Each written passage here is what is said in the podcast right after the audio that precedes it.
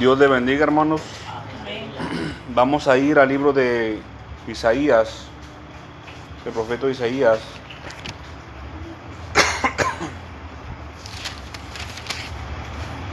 Capítulo 60, versículo 21. Isaías 60, 21 al 22. Vamos a leer como costumbre. Yo leo en voz alta, usted nada más me sigue con su vista. La palabra de Dios la leemos en el nombre del Padre, del Hijo y del Espíritu Santo. Dice Isaías 60, 21. Dice, y tu pueblo, todos, Isaías 60, 21. Y tu pueblo, todos ellos serán justos, para siempre heredarán la tierra. Renuevos de mi plantío, obra de mis manos, para glorificarme el pequeño vendrá a ser mil, el menor. Perdón, el menor un pueblo fuerte. Yo el Señor a su tiempo haré que esto sea cumplido. Vamos a orar, hermanos. Padre Santo que estás en el cielo, venimos delante de tu presencia, mi Señor y mi Dios. Te ruego, Padre amado, que perdones mi pecado, que perdones mi maldad, Señor eterno. Tenga misericordia de mi vida, mi Señor y mi Dios.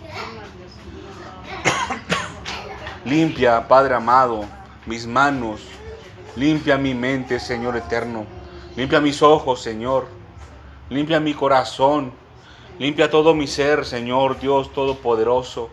Tenga misericordia de mi vida, Señor, en el nombre de tu Hijo amado, que dio su vida en rescate, Señor eterno, por la mía.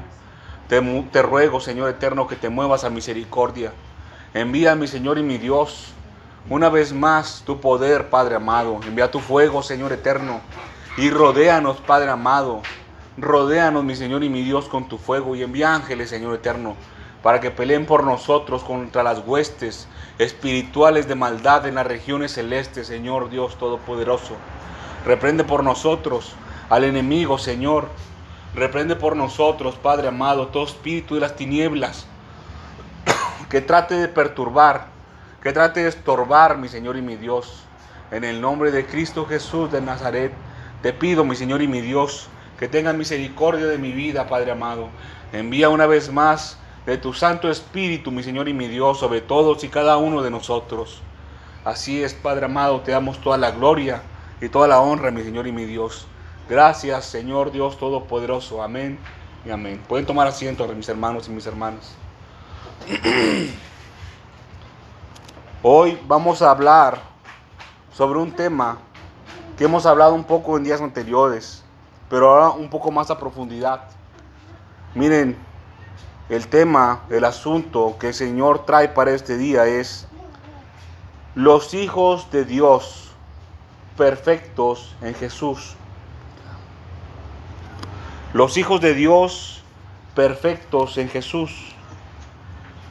El libro de Isaías, capítulo 60, versículo 21 dice, y tu pueblo. Todos ellos serán justos, para siempre heredarán la tierra. Renuevos de mi plantío, obra de mis manos, para glorificarme.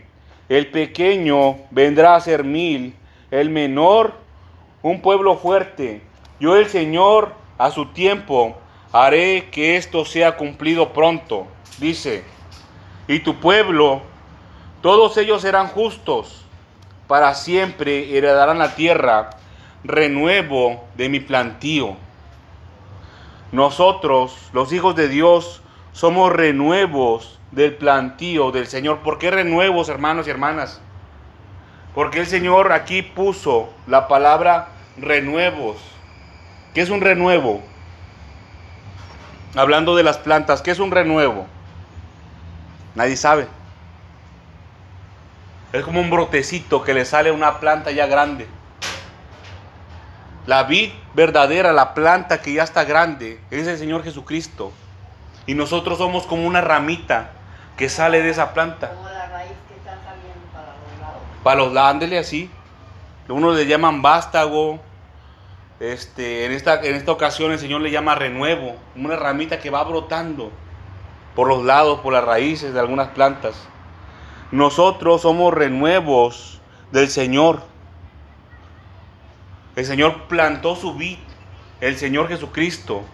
Y nosotros somos como vides chiquitas, renuevos del pueblo del Señor. Vamos a ir al libro de Gálatas, capítulo 3, versículo número 24. Gálatas 3, 24. Vamos a hablar acerca de los hijos de Dios primero y cómo somos perfectos en Cristo Jesús. Nosotros somos hijos de Dios, hermanos, los que ya creímos en el Señor Jesucristo. Ahora nos toca ser perfectos. Gálatas capítulo 3, versículo 24. Gálatas 3, 24. Vamos a hablar un poco acerca de cómo ser un hijo de Dios. ¿Qué es un hijo de Dios? Ya lo, ya lo hemos hablado en mensajes anteriores, pero no podemos hablar acerca de ser perfectos sin tocar este punto otra vez. La palabra de Dios dice, Gálatas, gracias hermana, Gálatas 3, versículo 24. De manera que la ley ha sido nuestro ayo para llevarnos a Cristo, a fin de que fuésemos justificados por la fe. Pero venida la fe, ya no estamos bajo el ayo, pues todos sois hijos de Dios por la fe en Cristo Jesús.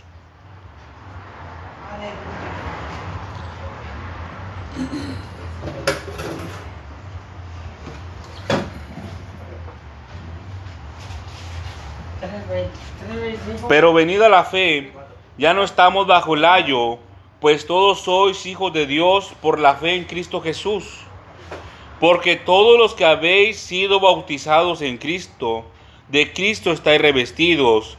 Ya no hay judío ni griego, no hay esclavo ni libre, no hay varón ni mujer, porque todos vosotros sois uno en Cristo.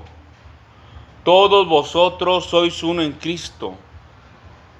Dice aquí que de manera que la ley ha sido nuestro ayo. ¿Qué es un ayo?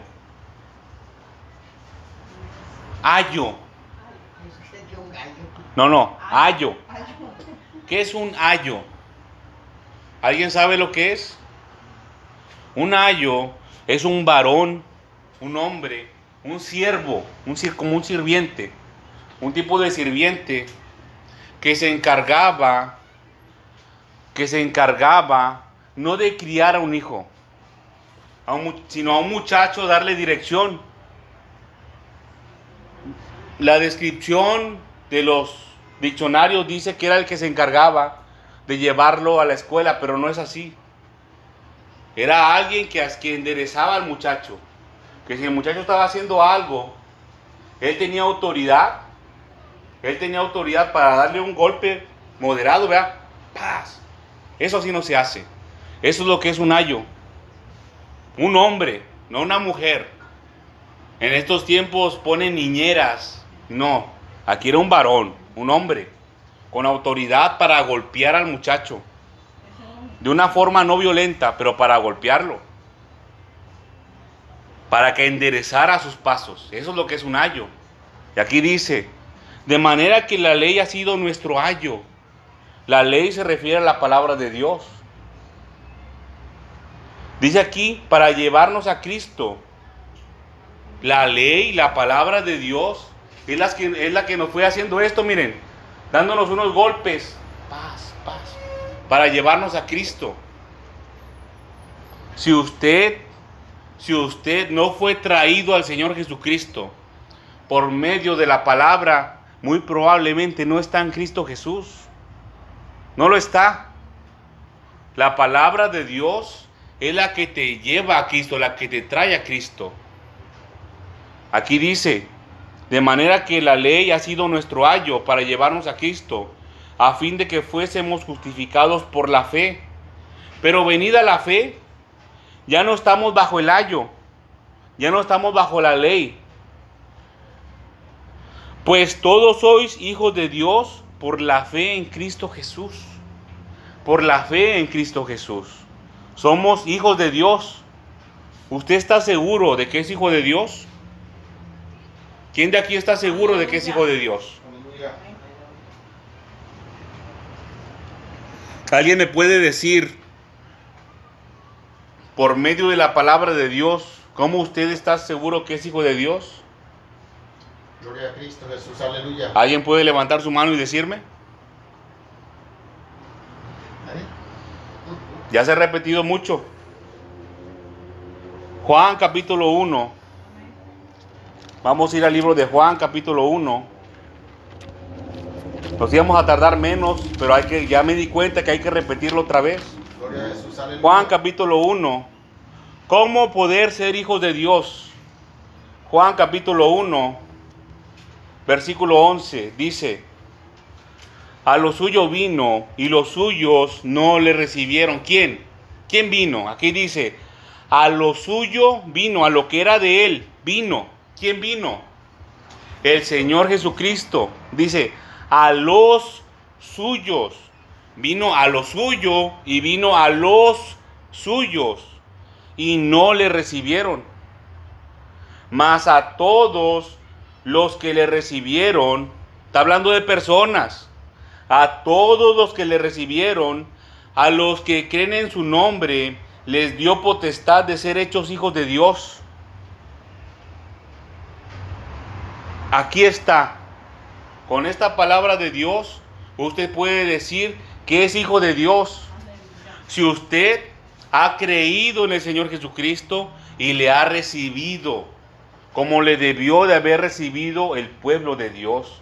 Cuando aquí dice a los suyos, está hablando de personas, está hablando del pueblo de Dios, de Israel, los judíos. Los judíos le debieron de haber recibido a él como un rey, como un gobernador, pero aquí dice que a los suyos vino y los suyos no le recibieron. Y aquí el versículo 12 dice, mas a todos los que sí le recibieron, a esos, está hablando de nosotros, los que recibimos al Señor Jesucristo, como le debió de haber recibido el pueblo de Dios en aquel tiempo, como gobernador, como rey. Aquel que recibe al Señor Jesús como rey, a ese el Señor le da la potestad de ser hecho hijo de Dios. Son dos cosas. El creer primeramente en el Señor Jesucristo. Creer que Él es Dios. Creer que el Señor lo envió, que es hijo de Dios.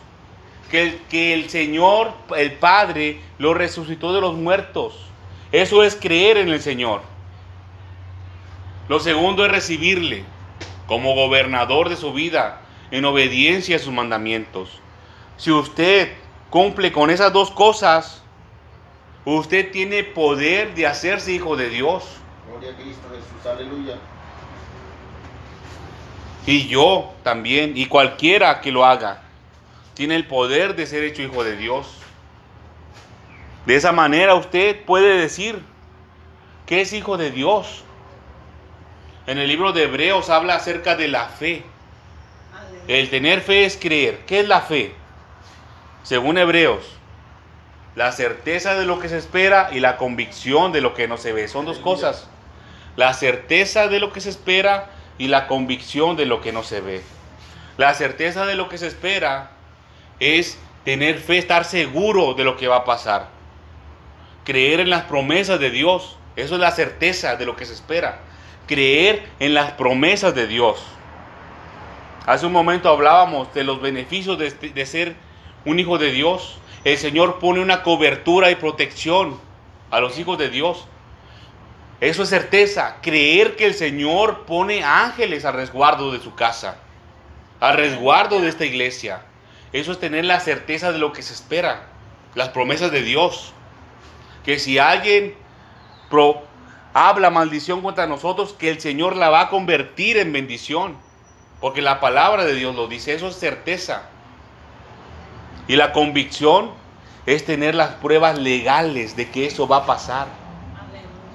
Convicción habla de convicto, de un acto legal.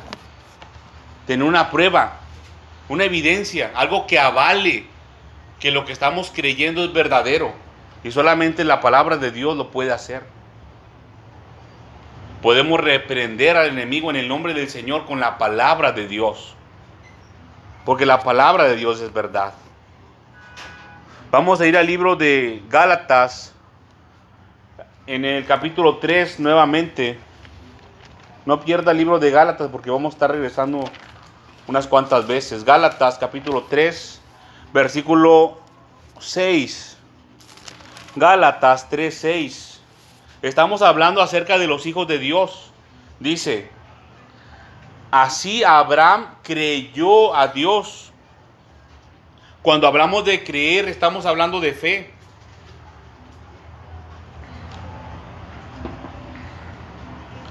Dice aquí, y le fue contado por justicia. Dice, sabed por tanto que los que son de fe, estos son hijos de Abraham. Aleluya. Y la escritura, previendo que Dios había de justificar por la fe a los gentiles, o sea, a nosotros, dio de antemano la buena nueva a Abraham. Imagínense. Hace más de dos mil años, dos mil, tres mil años más o menos, el Señor le dio la buena nueva a Abraham. Le dijo, diciendo, en ti serán benditas todas las naciones, de modo que los de la fe son bendecidos con el creyente Abraham. Dice el 7, sabed por tanto que los que son de fe, estos son hijos de Abraham. ¿Quién es Abraham? ¿Alguien sabe quién es Abraham? El ¿Quién que fue? anduvo con Dios, ¿no? El que anduvo con Dios, con Dios Padre. ¿Qué más fue Abraham? ¿Qué hizo? Creyó a Dios. Abraham fue el padre de Isaac. Isaac fue el padre de Jacob. Jacob peleó con Dios y el Señor le cambió el nombre y le puso Israel. Israel, Jacob, tuvo 12 hijos, que son las 12 tribus del pueblo de Dios. Y ahí ya es el pueblo de Dios. Dice el 7, sabed por tanto que los que son de fe, estos son hijos de Abraham, son, son hijos de Dios, son hijos del pueblo de Dios. Son contados como el pueblo de Dios, los que son de, de la fe. ¿La fe en qué? En Cristo Jesús. Así usted también puede decir cómo es que es hijo de Dios. Cómo el creer en Cristo Jesús lo convierte en hijo de Dios, aún siendo gentil, como dice el versículo 8. Aún así. Vamos a ir al libro de Isaías, capítulo 41, versículo 8. Isaías, capítulo 41, versículo 8. Dice, pero tú Israel, siervo mío eres. Pero tú Israel, siervo mío eres. Tú, Jacob, a quien yo escogí, descendencia de Abraham, mi amigo. Aleluya. Fíjense, pero tú Israel, siervo mío eres. Tú Jacob, a quien yo escogí. El Señor nos escogió a nosotros descendencia de Abraham, mi amigo. Imagínese en dónde nos estamos metiendo. ¿Con quién, con quién nos estamos acercando? Al pueblo de Dios, de Abraham, a su amigo. Dice, porque te tomé de los confines de la tierra y de tierras lejanas te llamé y te dije, mi siervo eres tú, te escogí y no te deseché. No temas, porque yo estoy contigo, no desmayes, porque yo soy tu Dios, que te esfuerzo. Siempre te ayudaré, siempre te sustentaré con la diestra de mi justicia. He aquí que todos los que se enojan contra ti serán avergonzados y confundidos. Serán como nada y perecerán los que contienden contigo. Buscarás a los que tienen contienda contigo y no los hallarás. Serán como nada y como cosa que no es aquellos que te hacen la guerra. Porque yo el Señor soy tu Dios, quien te sostiene de tu mano derecha y te dice, no temas, yo te ayudo.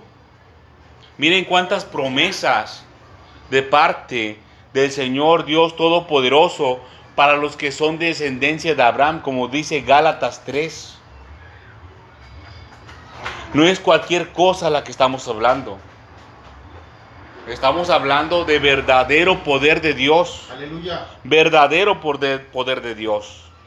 Nosotros vamos a ser contados como descendencia de Abraham, amigo de Dios. Amigo de Dios. Esto es, hermanos, esos beneficios que habla aquí. Vamos a leerlos nuevamente. Dice, no temas, porque yo estoy contigo. El Señor va a estar con usted.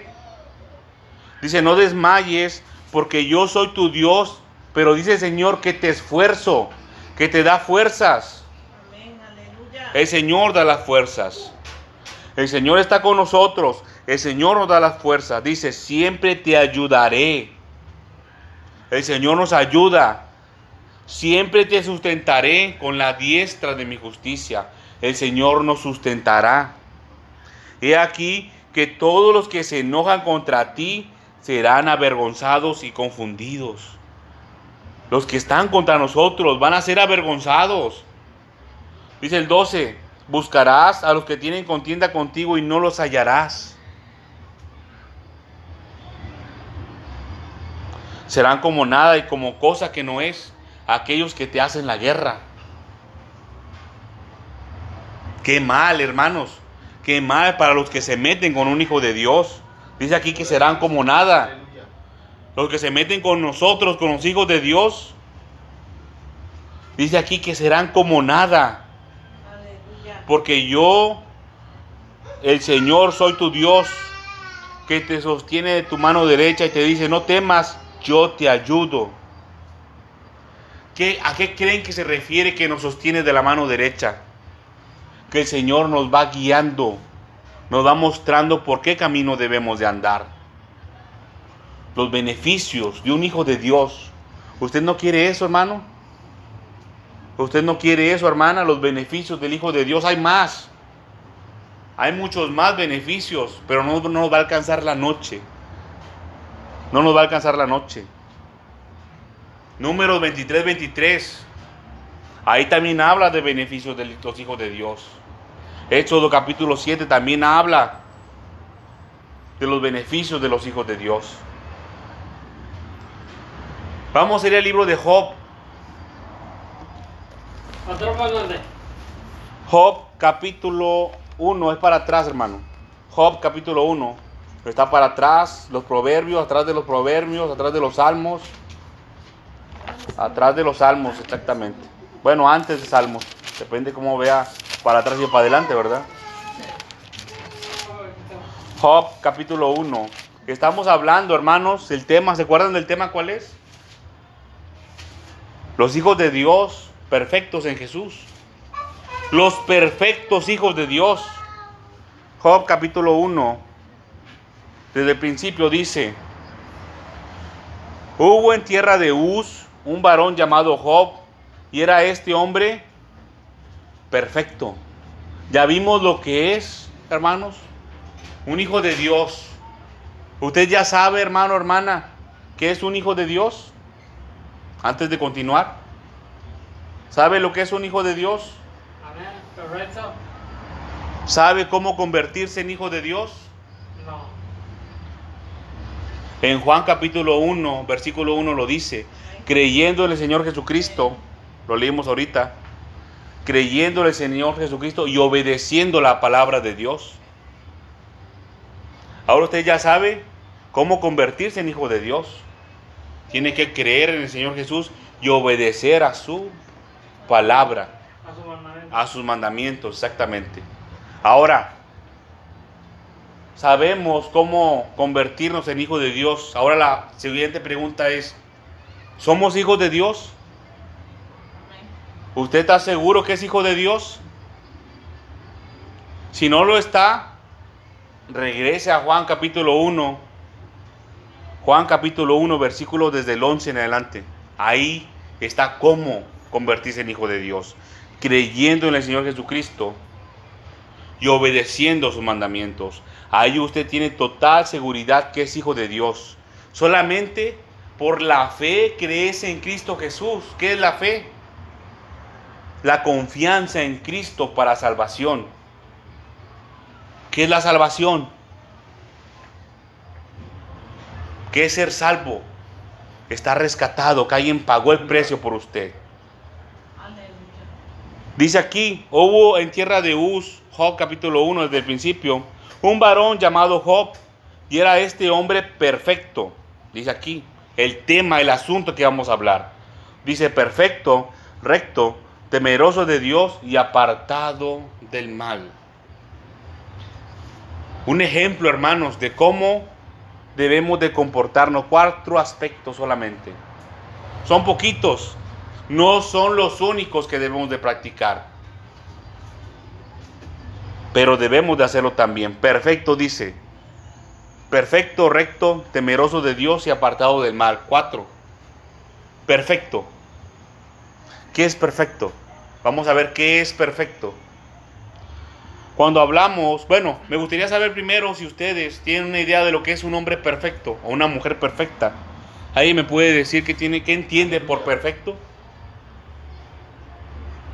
Que no tiene, algo que no tiene falla. Algo que no tiene falla. Que no tiene defecto. Que no tiene defecto, muy bien. Que no tiene falla o defecto. ¿Alguien más, hermanos? ¿Tiene una idea de lo que es un hombre o una mujer perfecta?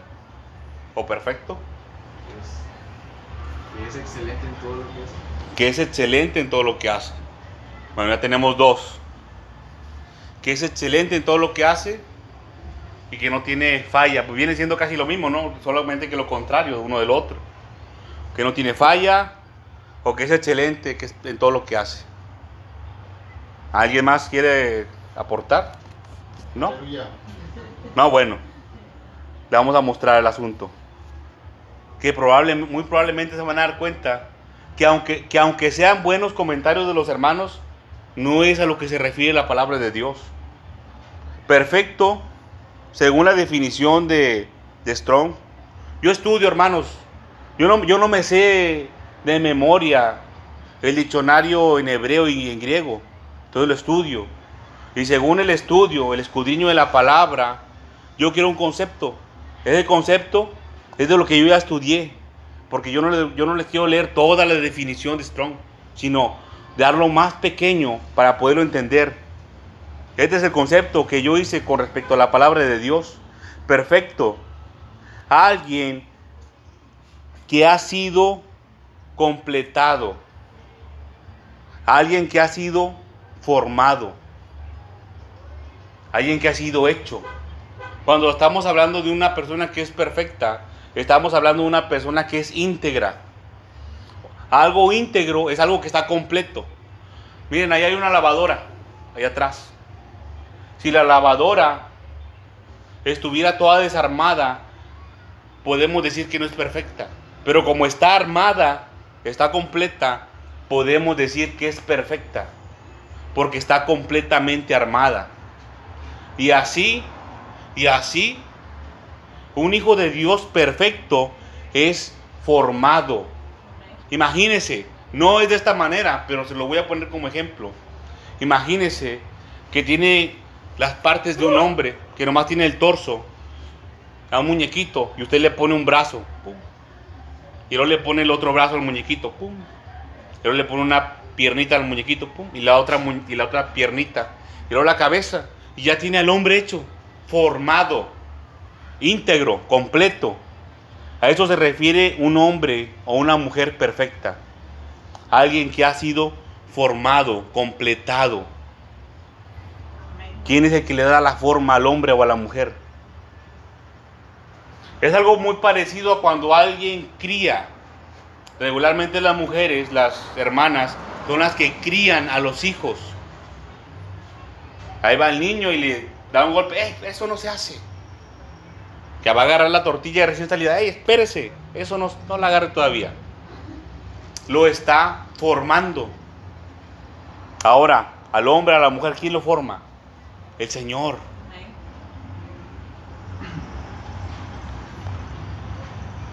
Dice aquí que Job era perfecto, era íntegro, ya estaba, era un hombre hecho, formado. como dicen en el mundo, un hombre hecho y derecho. Dice aquí, perfecto y recto. Recto quiere, quiere decir que era derecho, firme, que era justo. Practicaba la justicia Job. Dice también que era temeroso de Dios y apartado del mal. No es motivo de mucho estudio estas palabras. El Señor nos habla claramente, temeroso de Dios, le temía al Señor. No hacía lo malo por temor del Señor. Y dice aquí que era apartado del mal. ¿Por qué se apartaba del mal Job? Porque temía al Señor, claro. ¿Pero por qué? Porque sabía que si, que, andaba ahí cerca de los malos, de las gentes del mundo, de los impíos, él iba a practicar también el pecado, la maldad. Un hijo de Dios, hermano y hermana, no se debe de andar mezclando tanto con los impíos.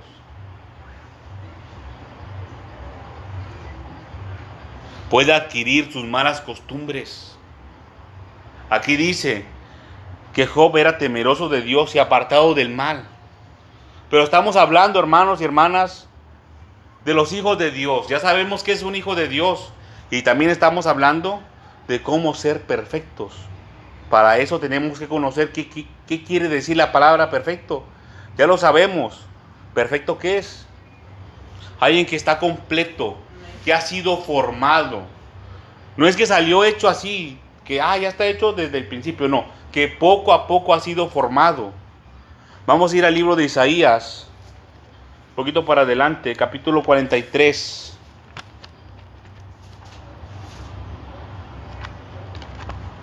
Isaías capítulo 43, desde el principio, dice, ahora, así dice el Señor, creador tuyo.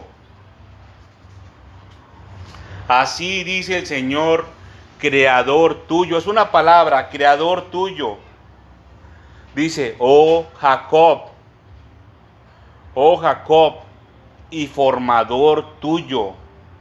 Oh Israel, no temas, porque yo te redimí, te puse nombre, mío eres tú.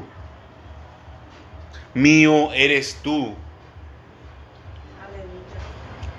Dice, ahora así dice el Señor, creador tuyo, el Señor nos hizo. El Señor nos hizo. Dice aquí, oh Jacob, pueblo de Dios, oh pueblo de Dios, formador tuyo. Yo, el Señor, soy el formador, dice. Él nos da la forma. Dice, no temas porque yo te redimí. El Señor dio el pago. ¿Se acuerdan de lo que hablábamos antes de empezar este mensaje? Isaías 50, cuando dice, oh, ¿quiénes son mis acreedores? Dice el Señor, prácticamente el Señor estaba diciendo en Isaías 50, ¿con quién los vendí? A los hijos que hicieron maldades, a los hijos rebeldes. El Señor los vende. Y aquí dice, no temas porque yo te redimí. Ahora el Señor dice aquí, yo doy el pago, te vuelvo a comprar. Dice, te puse nombre, mío eres tú, porque el Señor nos compró. Aleluya. Dice, esto es promesas para los hijos de Dios. Dice aquí, yo te hice, yo te formé, yo te compré, mío eres tú, dice el Señor. Promesas para los hijos de Dios. Cuando pases por las aguas, yo estaré contigo. Y si por los ríos, no te anegarán.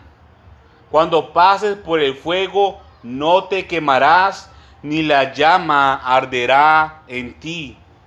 Porque yo el Señor, Dios tuyo, el Santo de Israel, soy tu Salvador.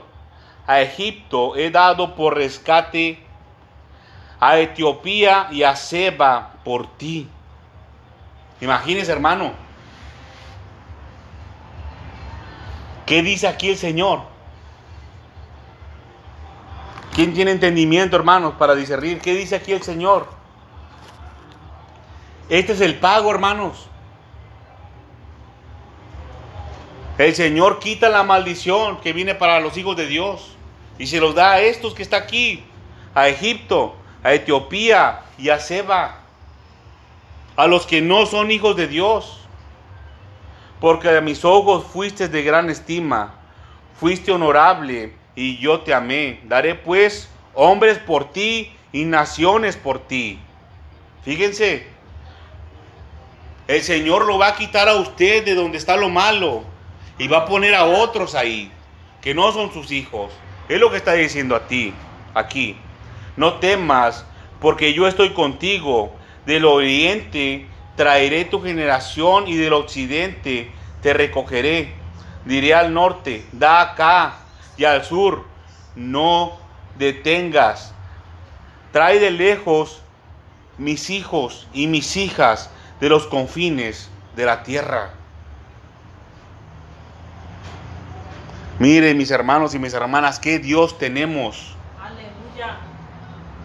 que le dice a los vientos, traigan a mis hijos. Vamos a ir al libro de Génesis, capítulo 25. Estamos hablando acerca de los perfectos, hermanos y hermanas. Los perfectos. Génesis, capítulo 25.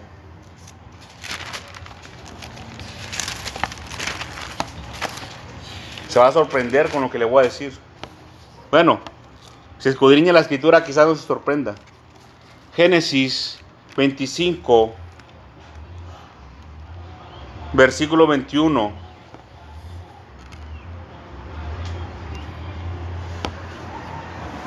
El primer hombre perfecto. No fue Job, hermanos. No fue Job.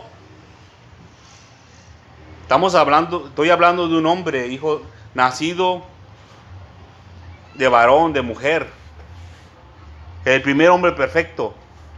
No fue Job. Aquí está.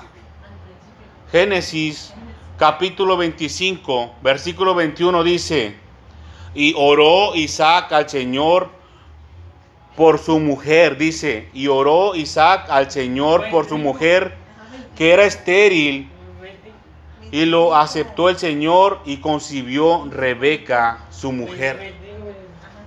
Génesis capítulo 25. Y oró el Señor, perdón, y oró Isaac al Señor por su mujer que era estéril. Y lo aceptó el Señor y concibió Rebeca su mujer. Y los hijos luchaban dentro de ella y dijo, fíjense, y los hijos luchaban dentro de ella. Dijo, si es así, ¿para qué vivo yo? Dijo la mujer. Y fue a consultar al Señor y le respondió el Señor. Fíjense. Primero oró el Señor, perdón, oró Isaac al Señor. Y después su mujer. Y le respondió el Señor. Dice, dos naciones hay en tu seno y dos pueblos serán divididos desde tus entrañas. El un pueblo será más fuerte que el otro pueblo y el mayor servirá al menor. Fíjense, el mayor servirá al, al, al menor. El Señor estaba profetizando a esta mujer. Dice, cuando se cumplieron sus días para dar a luz, he aquí que había gemelos en su vientre. Y salió el primero, rubio, y era todo velludo como una pelliza, y llamaron su nombre Esaú. Ese era el mayor, Esaú. Después salió su hermano, trabado, perdón, trabada su mano al calcañar de Esaú, y fue llamado su nombre Jacob. Y Isaac, de edad de 60 años, perdón, y era Isaac de edad de 60 años cuando ella los dio a luz. Dice 27, y crecieron los niños, y Esaú fue diestro en la casa. El primero, el mayor, Esaú, fue diestro en la casa, hombre del campo. Pero Jacob, fíjense, pero Jacob era varón quieto, que habitaba en tiendas. Dice el 28, llamó Isaac a Esaú porque comía de su casa, mas Rebeca amaba a Jacob. ¿Quién creen, hermanos, que aquí era el hombre perfecto? Estamos hablando de dos varones, no de Isaac, de sus hijos, Esaú y Jacob. ¿Quién creen, hermanos, que era perfecto? Dice aquí que Isaac, el padre, que el papá amaba a Esaú, porque comía. Dice, porque comía de su casa. Por eso amaba el papá al mayor. Pero dice que la mamá amaba al menor, Jacob.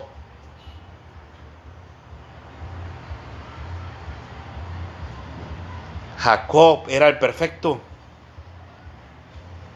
Muchos han hablado acerca del nombre de Jacob,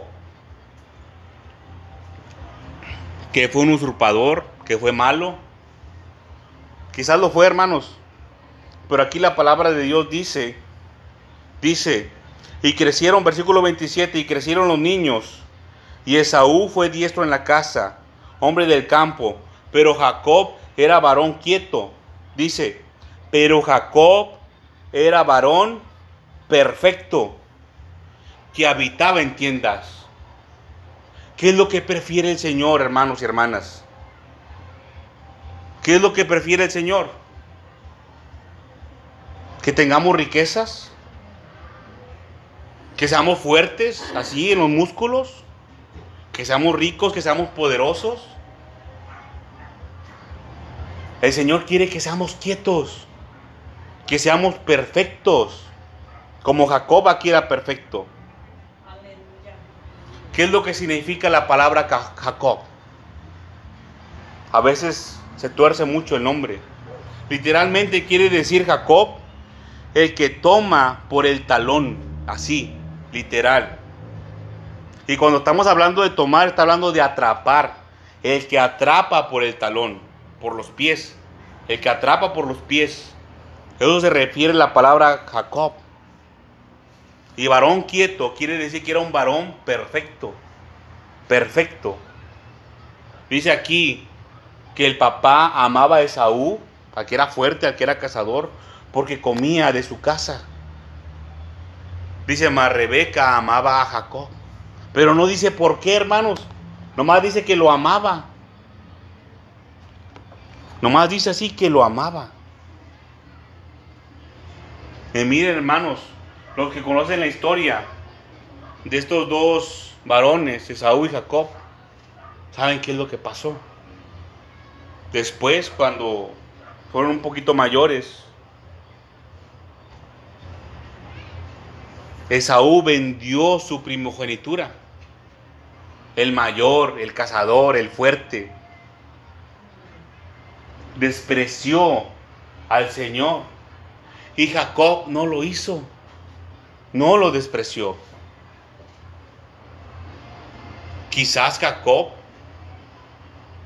dio todo lo que tenía por recibir el beneficio de convertirse en el pueblo de Dios.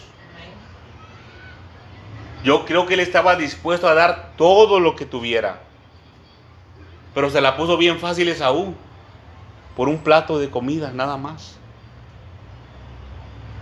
Por tan poquito, hermanos. Esaú despreció al Señor. Por tan poco. Y de ahí para adelante tomó el rumbo, el rumbo perfecto que el Señor quería por medio de Jacob. Fue de Abraham a Isaac. Iba a ser Esaú, pero no, fue Jacob. ¿Por qué? Porque él era perfecto. Porque el Señor había formado a Jacob. Lo formó como en un molde. A golpes, con calor, con fuego, lo formó. Esaú quizás no se dejó formar. Debemos de ser como Jacob, dejémonos formar por el Señor. Va a ser solamente con golpe, con calor, con fuego. Así es como el Señor nos forma. Vamos a ir al libro de Mateo, capítulo 5. Mateo, capítulo 5. El Señor Jesucristo. El Señor Jesucristo nos, nos da el camino, hermanos, que tenemos que seguir. Ya estaba en la escritura. Por medio de Job, por medio de Jacob.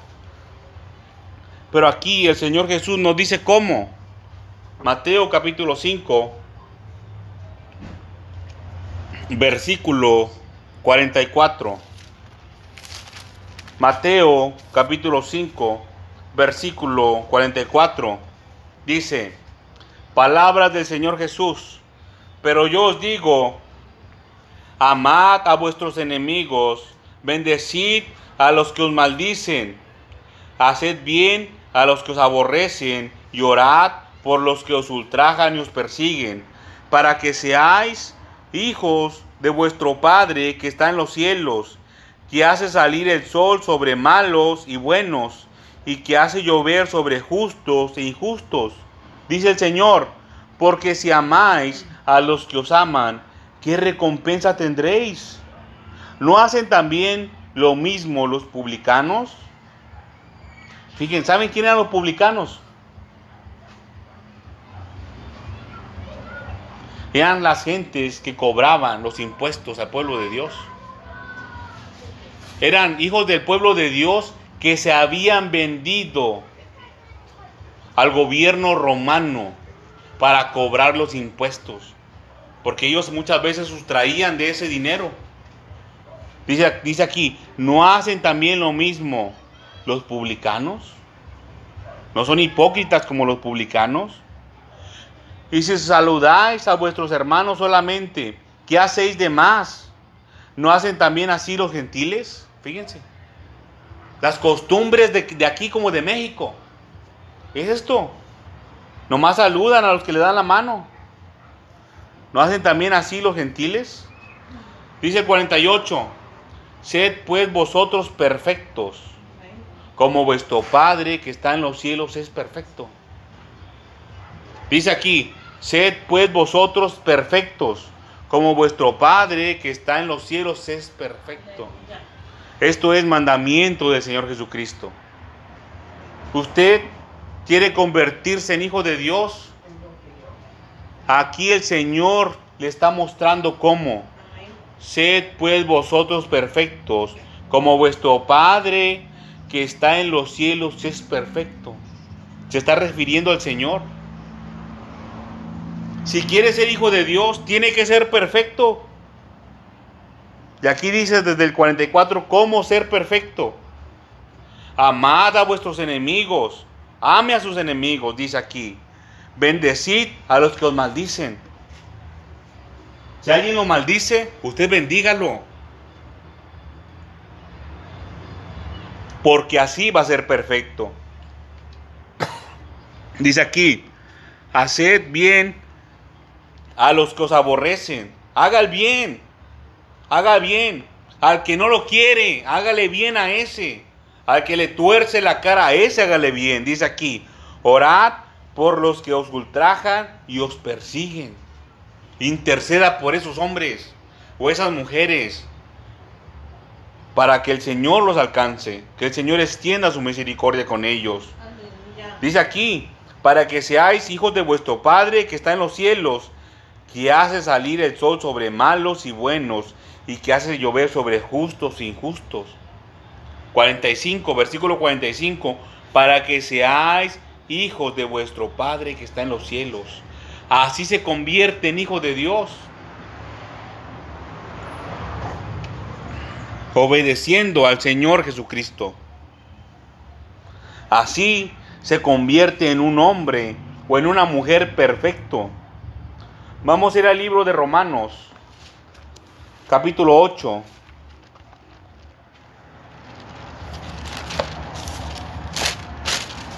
Romanos, capítulo 8. Versículo 12. Dice, Así que hermanos, deudores somos, no a la carne, para que vivamos conforme a la carne, porque si vivís conforme a la carne, moriréis. Mas si por el Espíritu hacéis morir las obras de la carne, viviréis. Dice el 14, porque todos los que son guiados por el Espíritu de Dios, estos son hijos de Dios. Usted que me escucha, ¿está siendo guiado por el Espíritu de Dios? ¿O por qué está siendo guiado? ¿Por los deseos de la carne? ¿Por espíritus de las tinieblas que le hablan? ¿Por medio de sueños? ¿Por medio de visiones engañosas? ¿Por medio de malos pensamientos que son implantados en su mente? ¿Se está dejando guiar por eso? Dice aquí, porque todos los que son guiados por el Espíritu de Dios, estos son hijos de Dios. Aleluya. Esta es una señal, hermanos. Si usted no está seguro si es hijo de Dios o no, lo que hablamos en Juan capítulo 1, versículo 11, si usted no está seguro si cree o no cree en el Señor Jesucristo, si usted no está seguro, si está obedeciendo, si le está contando el Señor como buena la obediencia al Señor Jesucristo, si usted no está seguro de eso, mire las señales de un hijo de Dios. Esta es una señal, porque todos los que son guiados por el Espíritu de Dios, estos son hijos de Dios.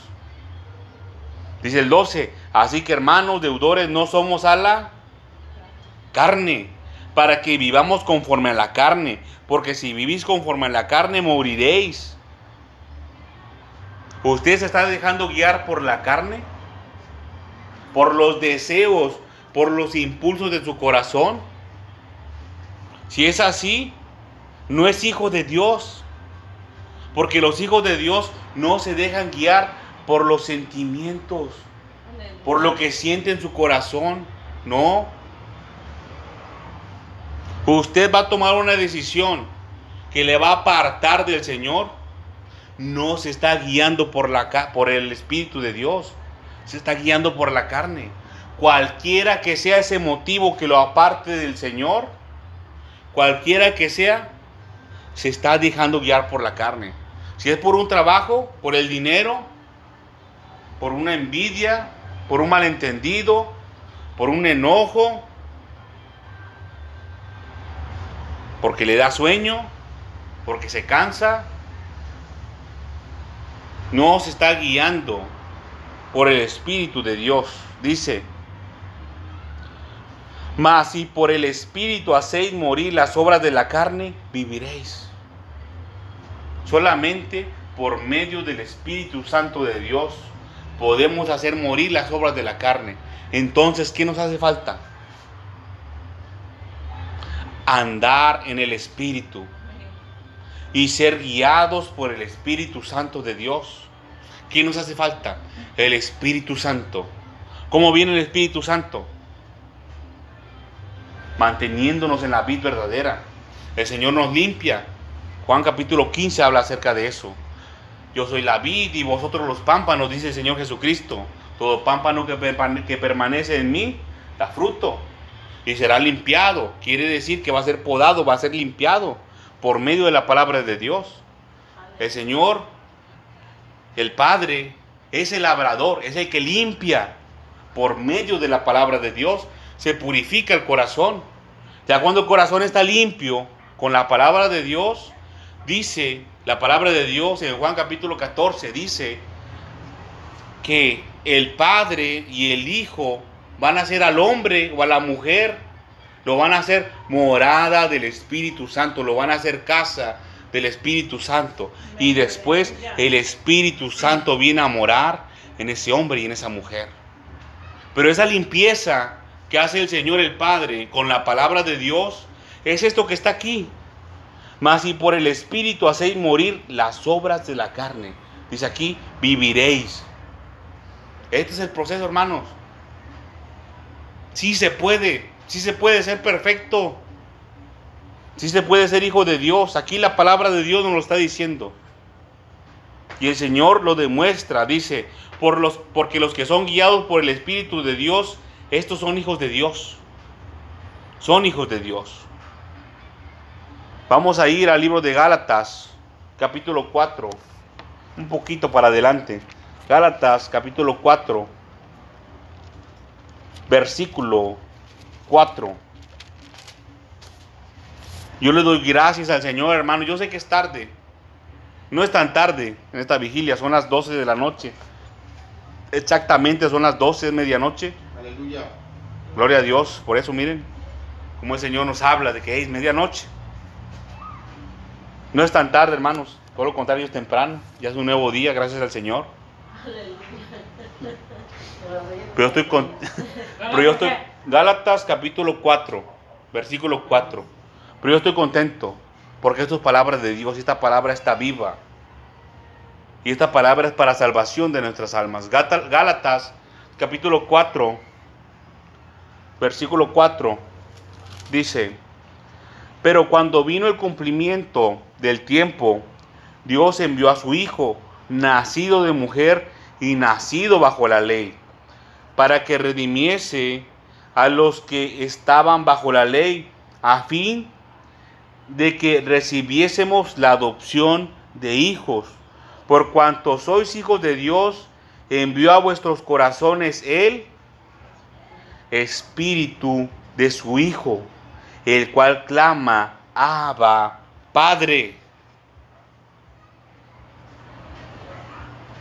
Así que ya no eres esclavo, sino hijo, y si hijo también heredero de Dios por medio de Cristo. Aleluya. Imagínense, cuando habla de esclavo está hablando de Egipto, cuando estábamos en el mundo. Ya no eres esclavo, dice, ya no estás en el mundo. Ya eres hijo de Dios. Ya eres libre del pecado.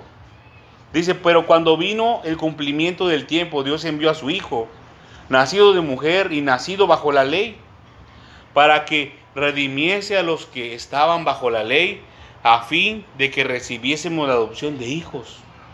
Cuando está hablando de la ley, se está refiriendo a la palabra de Dios, a los mandamientos, a los mandamientos que el Señor permitió para que los hombres fueran justos. Pero dice la palabra de Dios que era muy difícil cumplir la ley. Entonces, aquí dice que el Señor envió a su Hijo para redimir, para redimir, para que Él diera el pago por esa justicia a fin de que recibiésemos la adopción de hijos. Ya somos hijos de Dios. Y por cuanto sois hijos de Dios, envió a vuestros corazones el Espíritu de su Hijo, el Espíritu Santo. El Espíritu Santo no va a venir sobre una persona que no es su hijo, que no es hijo de Dios. El Fíjense, esta es otra señal.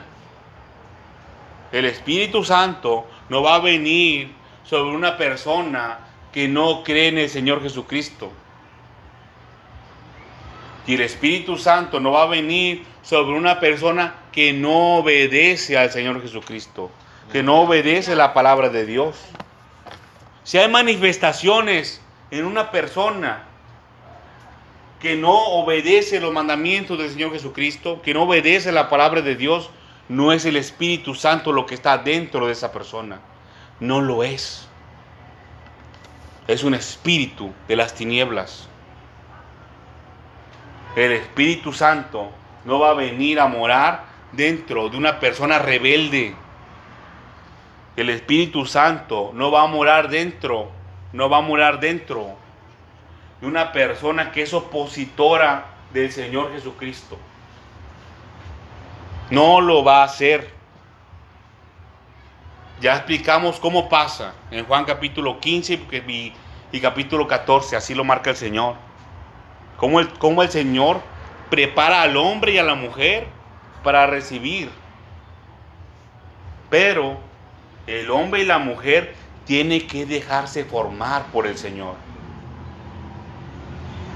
Usted, mi hermano y mi hermana, si quiere recibir el Espíritu Santo de Dios, tiene que dejar que el Padre a usted lo haga un hombre o una mujer perfectos. El Señor Jesucristo lo marca. ¿Cómo? En Mateo capítulo 5 versículo 44, ya lo leímos. A base de martillazos de su palabra. a base de fuego de su palabra. No es nada fácil eso, mis hermanos y mis hermanas. Qué bonito, qué bonito es decir, ay, todos queremos el Espíritu Santo. Claro que sí, todos lo queremos, el Espíritu Santo de Dios. Pero no es cualquier cosa lo que va a morir, lo que va a venir a morar dentro de nosotros. Dios mismo va a estar dentro de nosotros. ¿Usted cree, mi hermano y mi hermana, que vamos a recibir tal poder y tal autoridad de parte del Señor? Si andamos de rebeldes, si andamos de escandalosos, si andamos de imprudentes, claro que no. El Señor quiere hombres y mujeres perfectos y perfectas. Aleluya. No quiere hombres y mujeres que estén hechos de mantequilla, que se derritan de volada cuando viene un poquito de fuego. Aleluya. No, mi hermano y mi hermana. El Señor quiere hombres y mujeres que han sido fortalecidos con la palabra de Dios. Amén. Miren mis hermanos y mis hermanas, este mensaje que es de parte del Señor directamente es un poco tardío, hermanos. Nosotros ya deberíamos de estar más adelante que esto, pero el Señor tiene misericordia con nosotros. Acuérdese que hay señales que muestran si usted es hijo de Dios o no es hijo de Dios. Y el Espíritu Santo, aquí dice, le es dado a los hijos de Dios. El Espíritu Santo le es, hijo, le es dado a los hijos de Dios. Ahora, ¿somos hijos de Dios o no somos hijos de Dios? ¿Está usted seguro que es hijo de Dios o que no es hijo de Dios? ¿Está el Espíritu Santo dentro de usted? ¿Sí o no? Sí. ¿Cómo lo sabe? Pues está- estar con Dios. Porque los que son guiados por el Espíritu de Dios, estos son hijos de Dios. ¿Usted se está dejando guiar por el Espíritu de Dios? Sí. ¿Sí? ¿Cómo? Por no hacer lo malo. ¿Cómo, perdón? No hacer lo malo. No hacer lo malo. Es una parte de eso. Por medio de la obediencia a la palabra de Dios. Y es- eso que dijo el hermano está dentro. Está dentro de la obediencia. Es una parte. Es una parte. No hacer lo malo. Pero también que tenemos que hacer el bien. Lo bueno. Lo que el Señor nos manda. Vamos a ir, hermanos, por último al libro de Isaías, capítulo 49. Isaías, capítulo 49.